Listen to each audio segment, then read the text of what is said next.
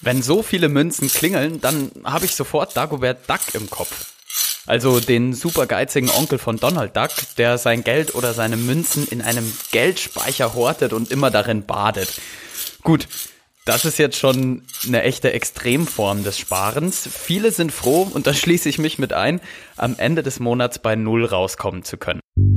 Bei Null rauskommen, das ist auch lange Politik der Bundesregierung gewesen. Die schwarze Null, vor Corona das oberste Credo der Bundesregierung. Welche Vorteile hat sich Deutschland davon erhofft? Und woher kam der regelrechte Hype um die schwarze Null?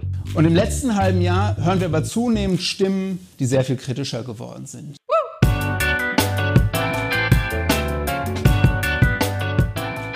Ich bin Maxi Pichelmeier und ihr hört VHS Wissen live, der Podcast, in dem sich über 200 Volkshochschulen Deutschlands zusammentun, um euch die spannendsten Vorträge zu bringen.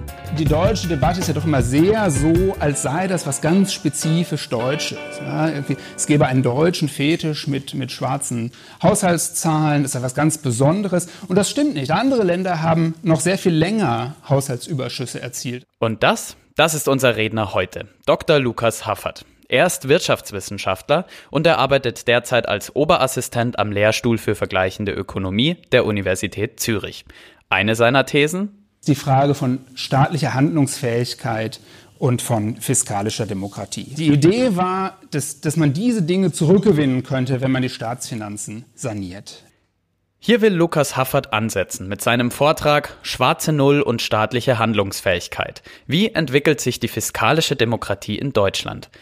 Gehalten hat Haffert den Vortrag am 10. September 2019, also ungefähr zum zehnjährigen Geburtstag der Schwarzen Null.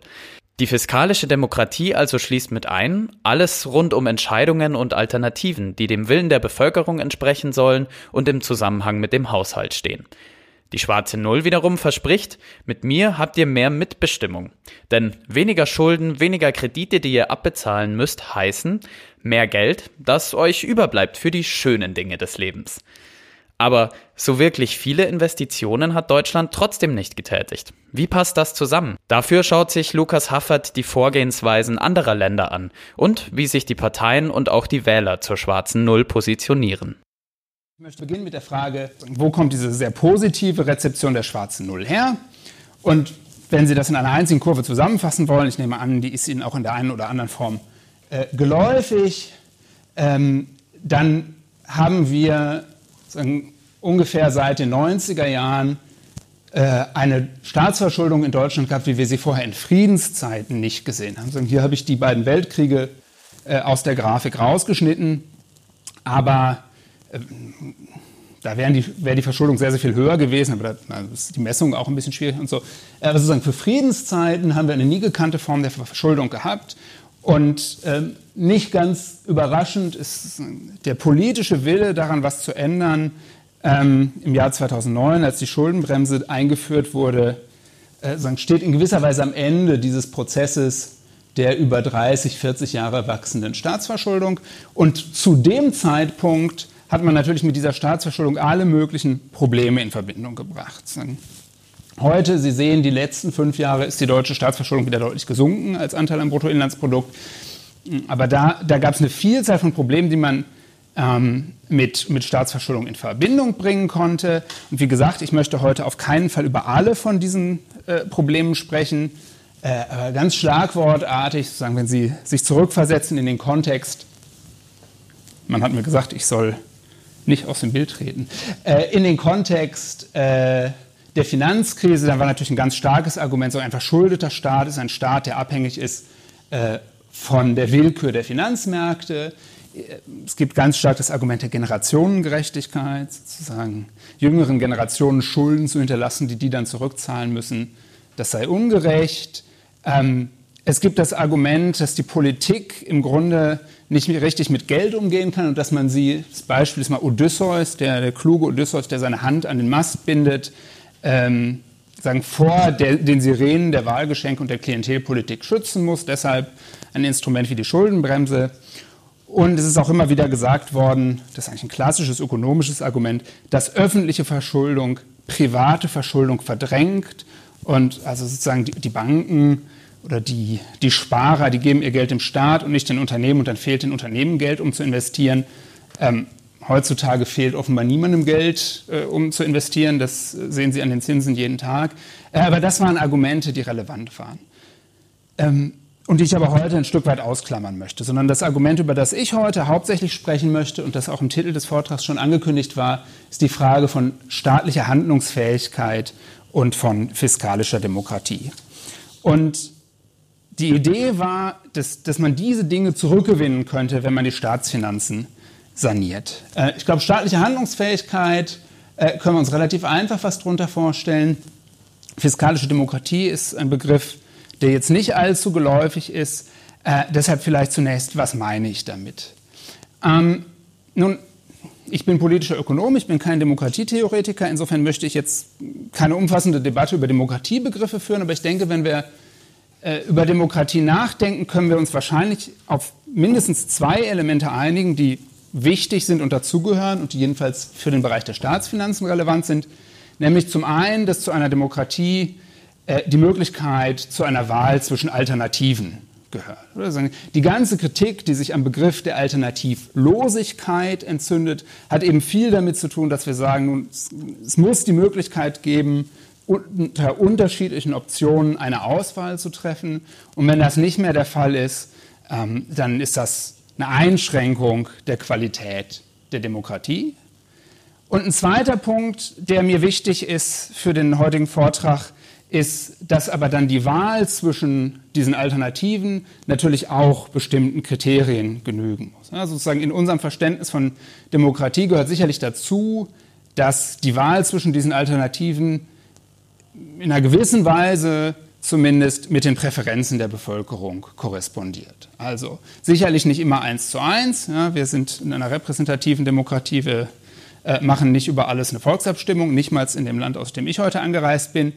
Ähm, aber wir würden doch davon ausgehen, dass es einen Zusammenhang geben muss zwischen dem Mehrheitswillen der Bevölkerung und den Entscheidungen zwischen den Alternativen. Und wenn wir auf diese beiden Kriterien sagen, gibt es Alternativen und wie wir zwischen denen entschieden schauen, äh, dann kann man sagen, dass diese Kurve, die ich Ihnen gezeigt habe, mit dem Anstieg der Staatsverschuldung, die tatsächlich unter Druck gesetzt hat. Äh, das möchte ich Ihnen zunächst zeigen für die Frage der Entscheidungsspielräume zwischen Alternativen. Und deshalb habe ich Ihnen hier mal ein Maß mitgebracht, das versucht abzuschätzen, wie hoch der Anteil eines Bundeshaushalts ist, der tatsächlich für die Entscheidung zwischen Alternativen zur Verfügung steht.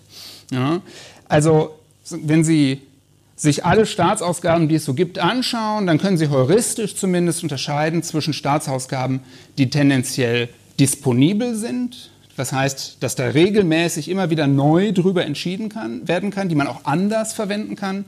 Und dass es Staatsausgaben gibt, die obligatorisch sind. Die muss der Staat leisten. Äh, das Kernbeispiel für eine obligatorische Ausgabe sind die Zinsen auf die Staatsverschuldung. Wenn Sie die Zinsen nicht bedienen, dann sind Sie bankrott. Das müssen Sie machen. Da kann die Regierung nicht sagen, nee, habe ich keine Lust zu. Ähm, Pensionen von Beamten äh, wird die Regierung auch bezahlen müssen. Ganz langfristig gesehen gibt es immer die Möglichkeit, daran was zu ändern, aber sozusagen kurzfristig eine neu gewählte Regierung ist mit diesen Ausgaben konfrontiert und muss die leisten.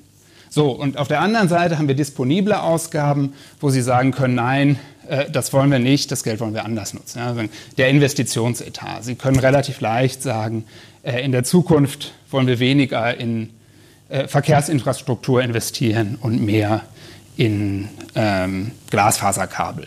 Äh, der Anschaffungsetat der Bundeswehr. Ja, sagen, Sie können sagen, wir wollen mehr für neue Flugzeuge ausgeben oder weniger. Ähm, das ist verhältnismäßig disponibel. Eine neu ins Amt gewählte Regierung kann das ändern. Und wenn man versucht, all das, was im Bundeshaushalt so drinsteht, danach zu unterscheiden, das ist sicherlich keine ganz saubere Unterscheidung, aber es kommt mir hier auf den Trend an, dann sieht man, dass dieser disponible Anteil über die Zeit bis ungefähr zum Jahr 2005, 2010 immer weiter zurückgegangen ist. Das heißt, wenn eine neue Regierung ins Amt gekommen ist, äh, war der Anteil des Budgets, mit dem die sozusagen jetzt die Präferenzen ihrer Wähler neu umsetzen konnte, äh, immer kleiner geworden. Und der Anteil des Budgets, wo sie eigentlich nur damit beschäftigt war, die Entscheidungen früherer Regierungen jetzt zu exekutieren und zu bezahlen, der ist immer größer geworden. Ähm, das hat ganz erheblich was mit äh, der äh, Maturierung des Sozialstaats zu tun. Sozusagen der Anteil Zuschuss äh, zur Rentenversicherung im Bundeshaushalt beispielsweise ist immer größer geworden. Ähm, aber die Nachricht, die ich Ihnen hier eigentlich nur noch mal mitgeben möchte, ist, der Anteil von vergangenen Entscheidungen im Haushalt, der ist mit der Zeit größer geworden, der Anteil von jetzt neu zu treffenden Entscheidungen kleiner. Und wenn wir dieses Kriterium der Wahl zwischen Alternativen anlegen, äh, dann zeigt das ein gewisses Problem für die fiskalische Demokratie.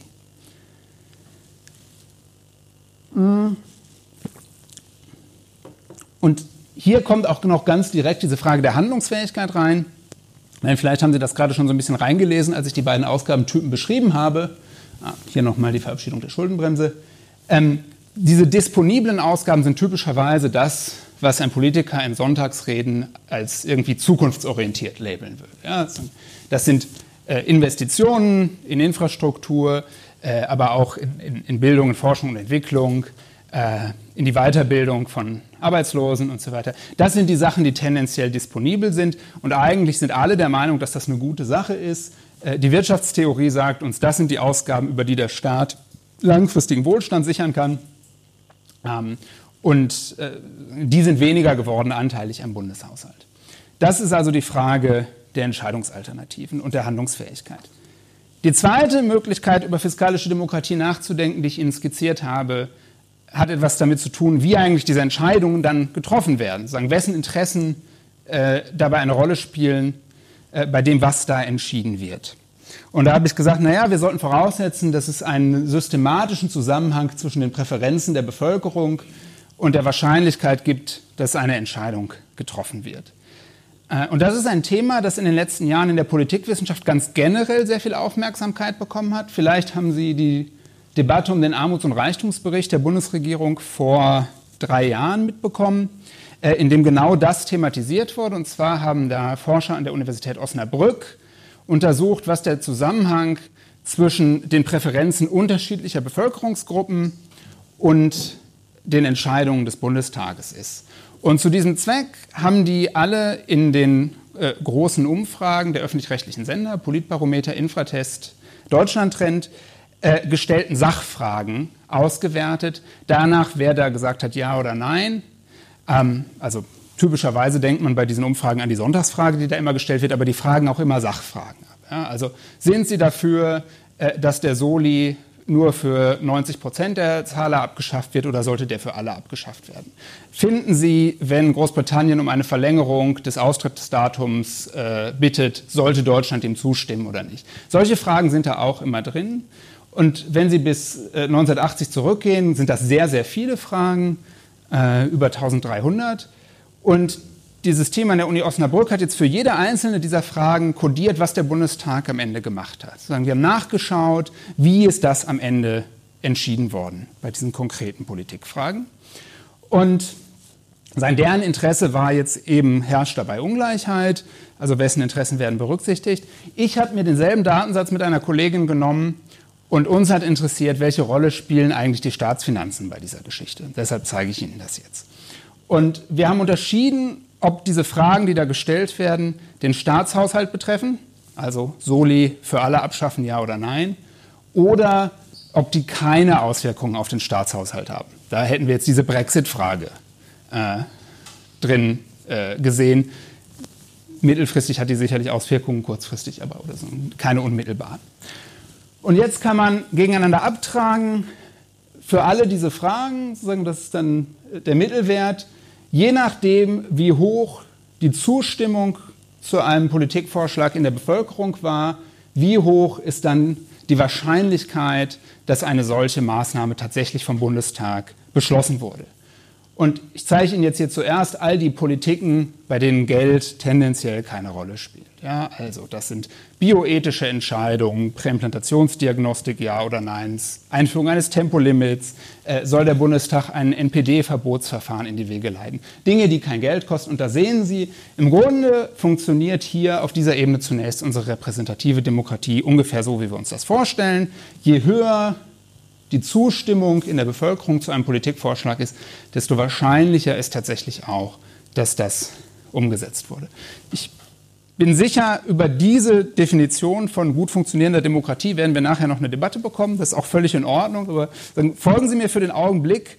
Äh, denn ich denke, ganz interessant ist, und Sie ahnen schon, worauf es hinausläuft, bei der anderen Art politischer Entscheidungen, die bei denen Geld eine Rolle spielt, Rentenpolitik, Steuerpolitik, aber auch beispielsweise die Anschaffung von Kampfflugzeugen, haben wir festgestellt, die Zustimmungsraten, die in Umfragen ermittelt wurden, haben einfach keine Rolle gespielt. Ob 20 Prozent der Bevölkerung gesagt haben, äh, diese Steuererhöhung ist eine gute Idee oder 80 Prozent das gesagt haben, es hat über all diese vielen Fragen hinweg, die wir uns angeschaut haben, keinen Unterschied gemacht. Und insofern, wenn wir sagen, es kommt nicht nur darauf an, dass es Alternativen gibt, sondern es kommt auch darauf an, wie darüber entschieden wird, wie diese Alternativen genutzt werden, dann hatten wir tatsächlich äh, ein demokratietheoretisches Problem an dieser Stelle. Es scheint, dass bei Fragen, bei denen Geld wichtig ist, äh, dieser äh, Re Responsivitäts- oder Repräsentationskanal nicht funktioniert hat. Und das beides wäre meine These, ist auch ein wichtiger Hintergrund, um zu verstehen, warum die schwarze Null ähm, so populär war. Weil das Versprechen der schwarzen Null lautet, dass wir daran was ändern können.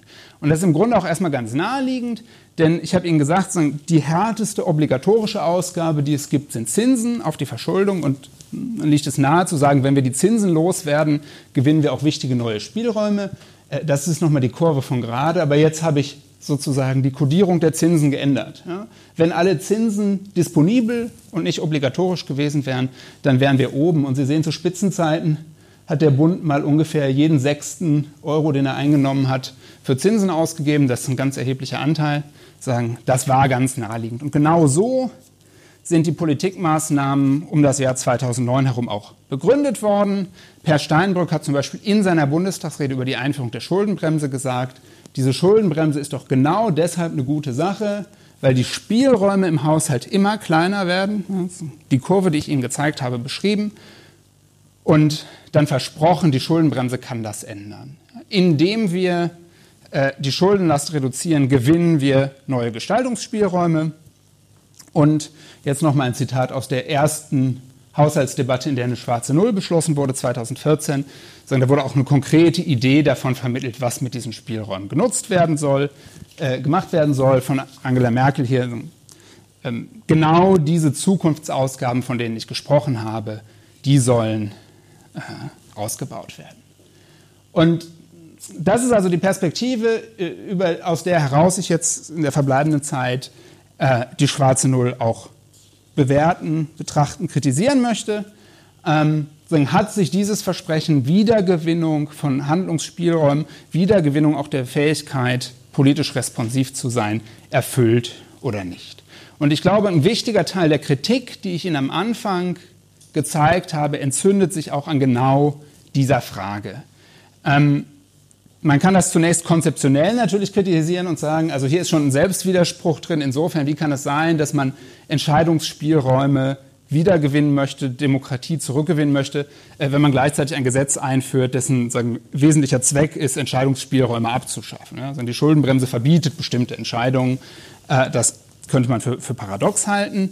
Ähm, vor allem aber ist die Kritik empirisch. Und die, die empirische Kritik lautet, dieser Anstieg der staatlichen Gestaltungsausgaben, der mit der schwarzen Null versprochen wurde, der ist eigentlich nicht eingetreten. Und ich vermute, Sie alle haben diese Kritik auch selber schon gesehen. Ähm, ich komme aus Nordrhein-Westfalen, in Nordrhein-Westfalen leuchtet die, glaube ich, jedem ein. Äh, vielleicht ist die Situation in, in, Bayern da ein bisschen anders, aber im Grunde bei uns müssen Sie nur Infrastruktur sagen und alle wissen, was gemeint ist. Ähm, ja, sozusagen die Kritik die entzündet sich daran, dass es in den 90er Jahren einen erheblichen Rückgang der öffentlichen Investitionen gegeben hat.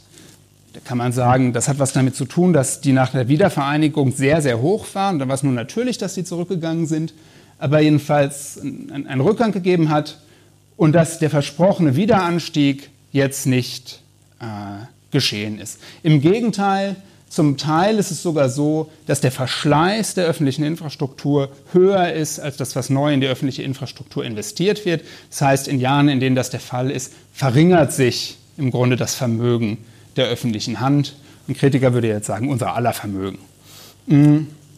Diese Diskussion ist ein bisschen komplexer dadurch, dass ganz stark mitverantwortlich für diesen Rückgang die Kommunen sind. Insofern bei der schwarzen Null reden wir immer über den Bundeshaushalt, aber ein ganz großer Anteil äh, an, an, fehlenden Infrastrukturinvestitionen in Schulen, aber auch in, in äh, Straßen, ÖPNV und so weiter hat eben auch was mit den, den Schwächen der Kommunen zu tun, insbesondere in Nordrhein-Westfalen. Äh, und die Kreditanstalt für Wiederaufbau zum Beispiel, die veröffentlicht jedes Jahr eine Schätzung, wie groß eigentlich der Investitionsstau bei den äh, Kommunen ist. Hier, das ist, glaube ich, gar nicht mehr die alleraktuellste Schätzung, also 136 Milliarden. Die Summen sind ganz enorm.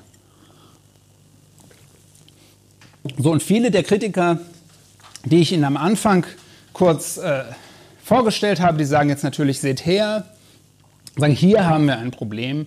Äh, die schwarze Null hat nichts dazu beigetragen, dass diese Investitionen wieder gestiegen sind. Ähm, der Finanzminister sagt zwar jedes Jahr, wir haben Rekordinvestitionen, aber in einer wachsenden Wirtschaft, sagen, das ist wie die Rekordsteuereinnahmen, die gibt es auch im Grunde jedes Jahr.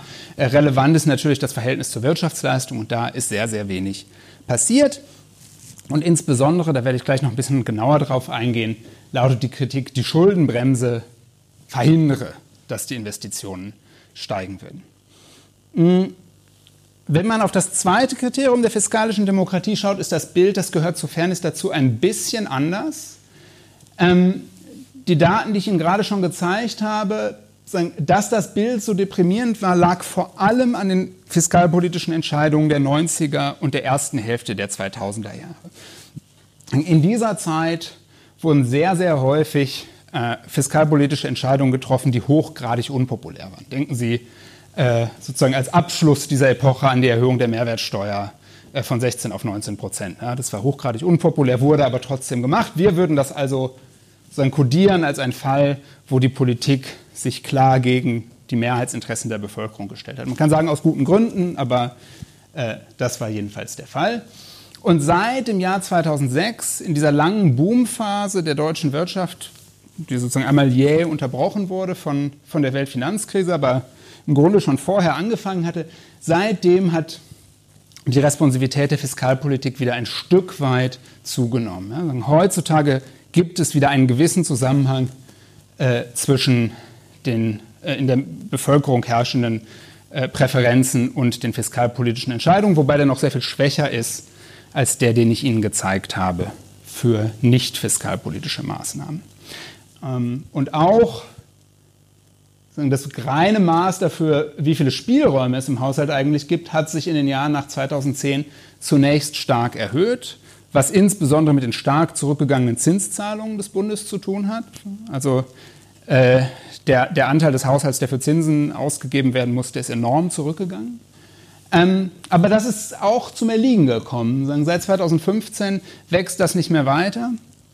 Und das liegt insbesondere daran, dass neue Entscheidungen getroffen worden sind, die wir als obligatorische Ausgaben äh, kodieren würden, insbesondere rentenpolitische Entscheidungen, äh, Mütterrente, Rente mit 63, die jetzt sozusagen wieder zukünftigen Bundestagen diese Spielräume aus der Hand genommen haben und einmal für die Zukunft bestimmte Ausgabenpfade festgelegt haben. Und da sehen Sie, dass meine beiden Maße von fiskalischer Demokratie in gewisser Weise äh, in einem Spannungsverhältnis stehen. Ja, sozusagen, es kann immer wieder sein, dass äh, Maßnahmen getroffen werden, die populär sind, die sozusagen den Bevölkerungswillen umsetzen, äh, die aber gleichzeitig zukünftigen äh, Generationen Entscheidungsspielräume wegnehmen. Und insofern, also aus diesem Spannungsverhältnis kommt man sicherlich nicht ganz raus. Das ist also die Kritik, die jetzt tagtäglich in den Medien formuliert wird. Ähm, die Kritik wird auch noch sagen, äh, Zinsen sind bei Null, sozusagen der Staat kriegt Geld geschenkt und so. Also es gibt auch noch andere Argumente, aber ich denke, äh, dieses Zukunftsinvestitionsargument, das ist ein ganz wichtiges. Und den letzten Teil des Vortrags würde ich jetzt gerne auf die Frage richten, woran das eigentlich liegt. Und ganz beliebt ist eben das Argument, das werden Sie zum Beispiel von Michael Hüter immer wieder hören, die Schuldenbremse ist dafür verantwortlich. Also die Schuldenbremse sei in Wahrheit eine Investitionsbremse, da sagen dann wieder die Verteidiger der Schuldenbremse, wieso denn? Die Schuldenbremse hat doch noch nie irgendwie hart gegriffen. Ja? Die schwarze Null ist das viel härtere Ziel als die Schuldenbremse.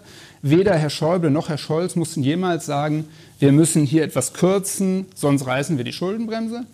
Ähm, vielleicht ganz kurz äh, zu den Begrifflichkeiten sagen. Schuldenbremse, äh, die Neuregelung im Grundgesetz der äh, Gegebenheiten der staatlichen Schuldenaufnahme bis 2009 wurde explizit unterschieden zwischen Investitionen und allen sonstigen Staatsausgaben und Schuldenaufnahme für Investitionen war explizit erlaubt, für Konsumausgaben eben nicht.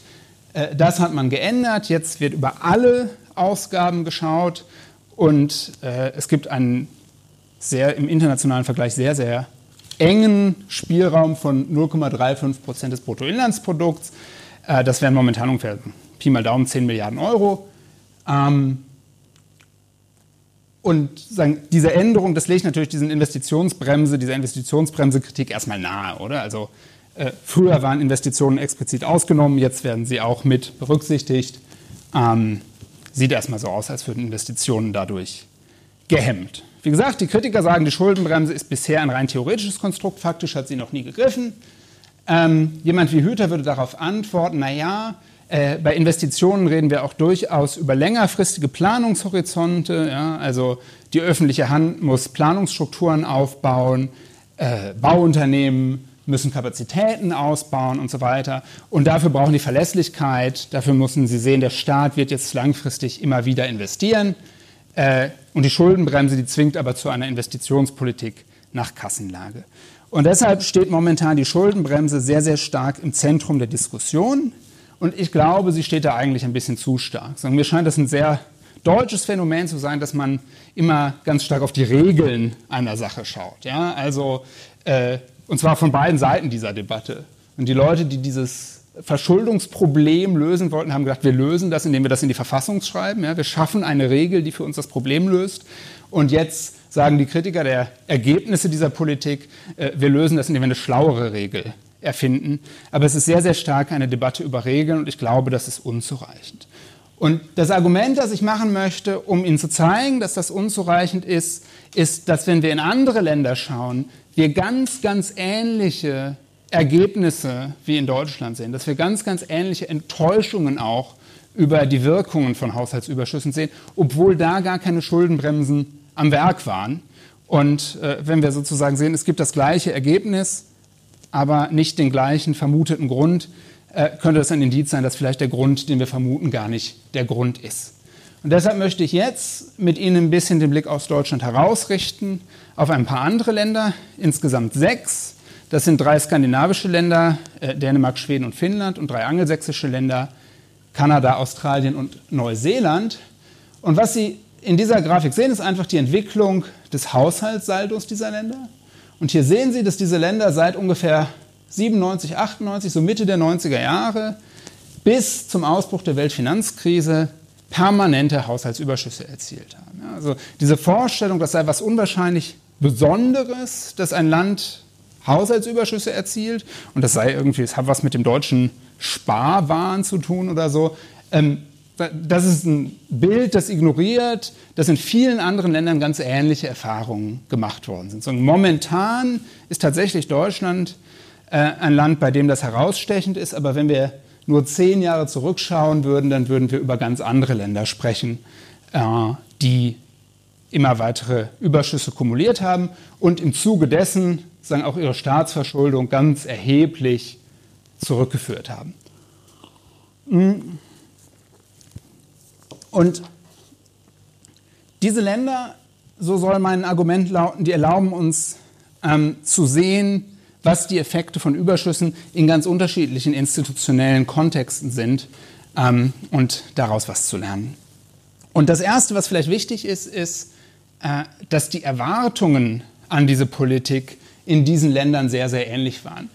Sie sehen, dass da im Grunde die Vorgeschichte gar nicht so unähnlich war wie in Deutschland. Ich hatte Ihnen am Anfang diese Grafik gezeigt mit dem steilen Anstieg der deutschen Staatsverschuldung und dann äh, der abrupten Umkehr mit der schwarzen Null und sagen, auch in diesen Ländern äh, hatte es einen zum Teil sehr, sehr steilen Anstieg der Staatsverschuldung gegeben, zum Teil sehr, sehr hohe Haushaltsdefizite, zum Teil in Schweden, in Finnland auch bedingt durch Bankenkrisen. Aber jedenfalls die Ausgangslage war durchaus ähnlich. Und dann gab es diese langen Überschüsse. Und es gab eine Erwartungshaltung, die war ganz ähnlich wie in Deutschland.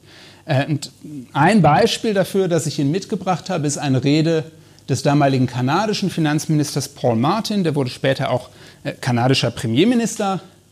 Und in der Rede, in der er das erste Mal einen ausgeglichenen Haushalt in das kanadische Parlament einbrachte, äh, da sagte er, so, wir haben jetzt die Krise überwunden, the worst is behind us, the era of cuts is ending. Und die, das Versprechen ist jetzt, we are now at the point where we are able to forge a new destiny for ourselves. Ja, ein, ein neues Schicksal äh, für unser Land schmieden. Ähm, und also im Grunde können Sie sagen, das ist äh, Steinbrück plus äh, amerikanischen Pathos. Und das könnte ich Ihnen für andere Länder auch sagen. sagen Göran Persson in Schweden spricht ganz ähnlich. Die Erwartung ist jetzt, da wir den Haushalt saniert haben, jetzt haben wir wieder Spielräume, jetzt können wir gestalten, so wie wir gerne gestalten möchten. Und ich habe das im Grunde schon angekündigt. Äh, wenn wir aber auf die tatsächliche Entwicklung dessen, was in den Staatshaushalten dieser Länder passiert, schauen, äh, dann werden wir das nicht sehen. Ich zeige Ihnen zuerst einen Versuch, äh, diese Frage der Spielräume für all diese Länder vergleichbar zu machen und zeige Ihnen jetzt hier heuristisch mal alle Ausgaben, die nicht Sozialausgaben und nicht Zinsausgaben sind, als Maß dafür, was sozusagen nicht von der Vergangenheit bestimmt, sondern potenziell auf die Zukunft gerichtet ist.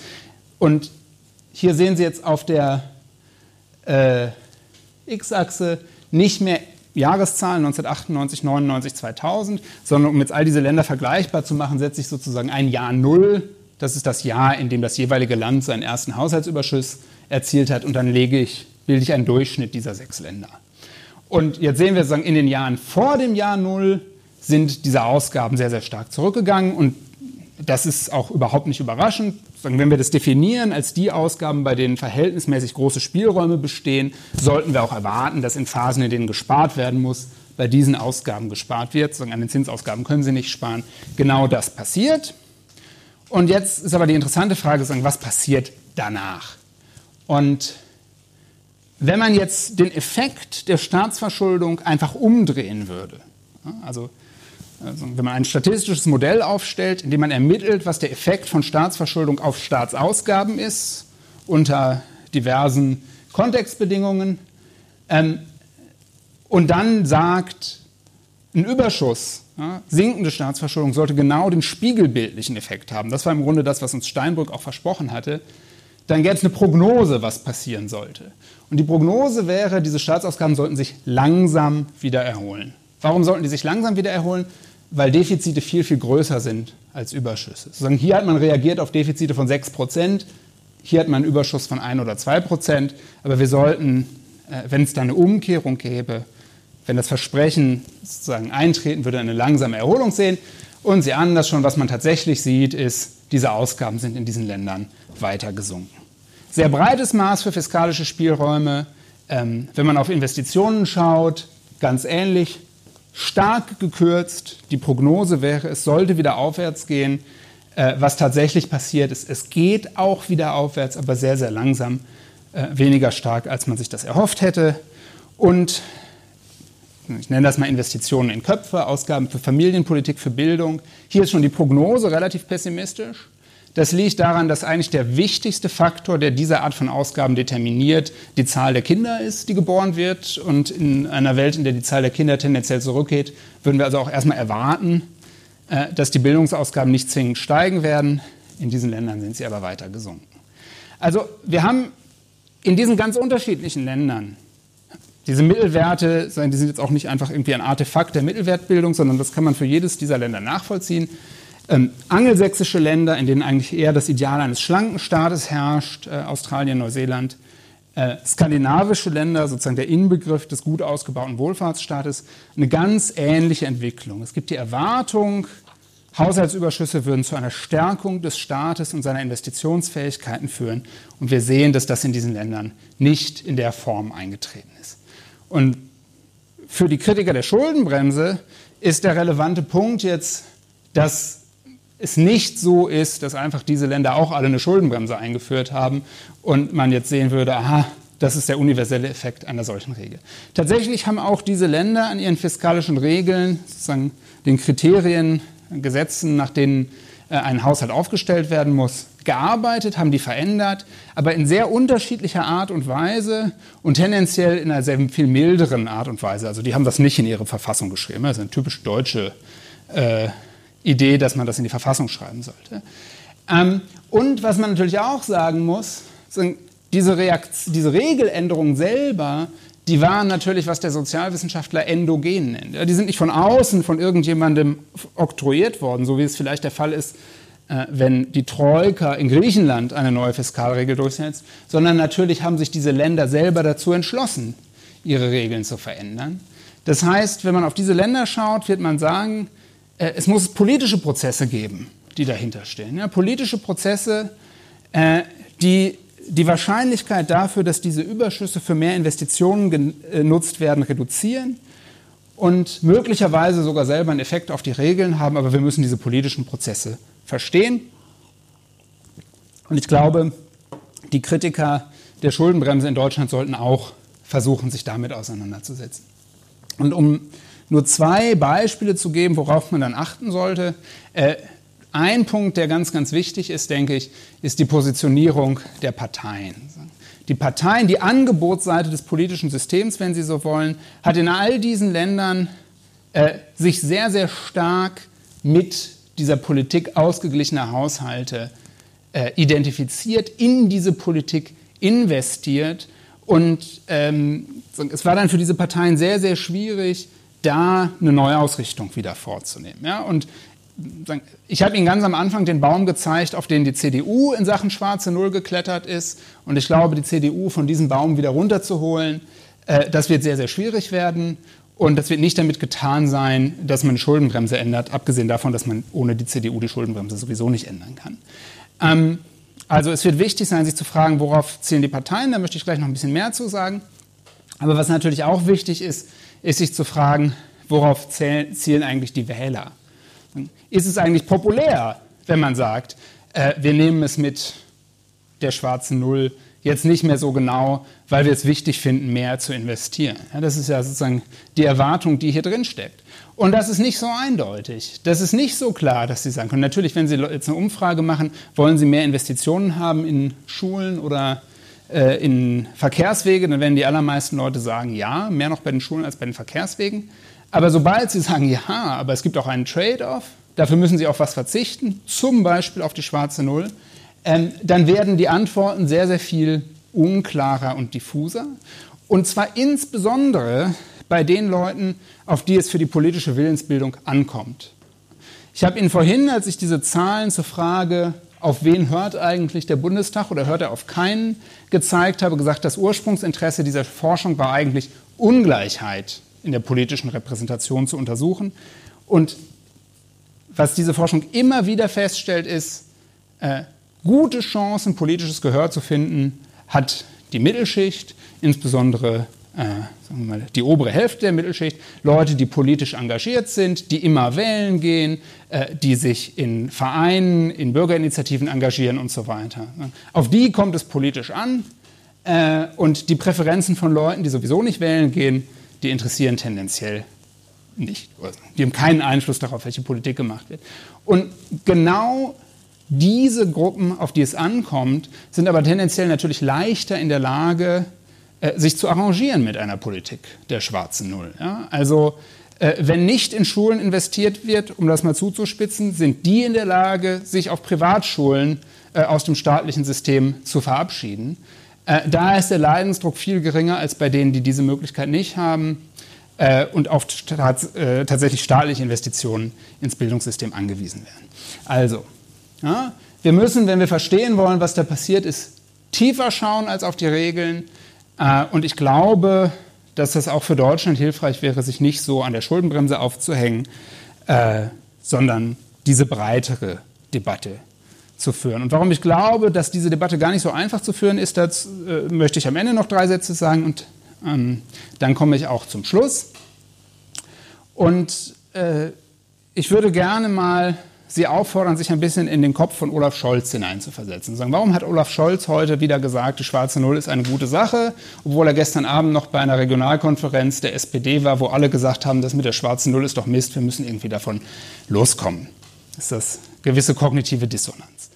Ähm, und ich glaube, was sehr, sehr hilfreich ist, um das zu verstehen, ist eine ganz einfache Heuristik von einem amerikanischen Politologen, Kent Weaver, der unterscheidet zwischen der sogenannten Politics of Blame Avoidance und der Politics of Credit Claiming. Also man könnte sagen, im einen Fall geht es darum, Schuld zu vermeiden, also ein Negatives zu vermeiden, und im anderen Fall geht es darum, Erfolge für sich zu reklamieren. Und äh, Politik, konkrete Politikmaßnahmen fallen entweder in das eine Feld oder in das andere Feld. Und dafür entscheidend ist die Frage, was ist eigentlich der Status quo? Dann kann man über eine Politikmaßnahme glaubwürdig sagen, es handelt sich hierbei um eine Verbesserung des Status quo. Oder äh, wird man sagen müssen, dann eigentlich wird hierbei der Status quo verschlechtert? Und all das, was ich Ihnen auf den ersten Folien heute Abend gezeigt habe, war ganz klassisches Credit Claiming in Weavers Sinne. Ja, die Parteien haben versucht, für sich zu reklamieren, dass gegenüber dem schlechten Status quo der immer weiter gestiegenen Staatsverschuldung die schwarze Null eine eindeutige Verbesserung war. Und deshalb sagen, äh, stellt sich äh, Wolfgang Schäuble hin und lässt sich, oder Wolfgang Schäubles Mitarbeiter stellen diese Null auf. Deshalb stellt sich Nils Schmid mit einer schwarzen Null vor das Finanzministerium. Das ist der Versuch zu sagen, seht her, die Regierung hat einen Erfolg erzeugt. Aber heute, heute ist die schwarze Null der Status quo. Also der Status quo hat sich verändert und damit hat sich auch die Dynamik der Politik verändert. Wir sind jetzt nicht mehr in einer Situation, wo man das noch als einen großen Erfolg für sich reklamieren kann, ähm, Scholz wird mit der schwarzen Null niemals äh, das gleiche Prestige erringen, wie Schäuble das errungen hat. Aber heute ist die schwarze Null etwas, das man verlieren kann. Und das entscheidende Argument von Weaver lautet nun, politisch ist Verlieren immer schlimmer als Gewinnen. Wenn man ihnen was wegnimmt, das ärgert sie immer mehr, als wenn man ihnen was gibt.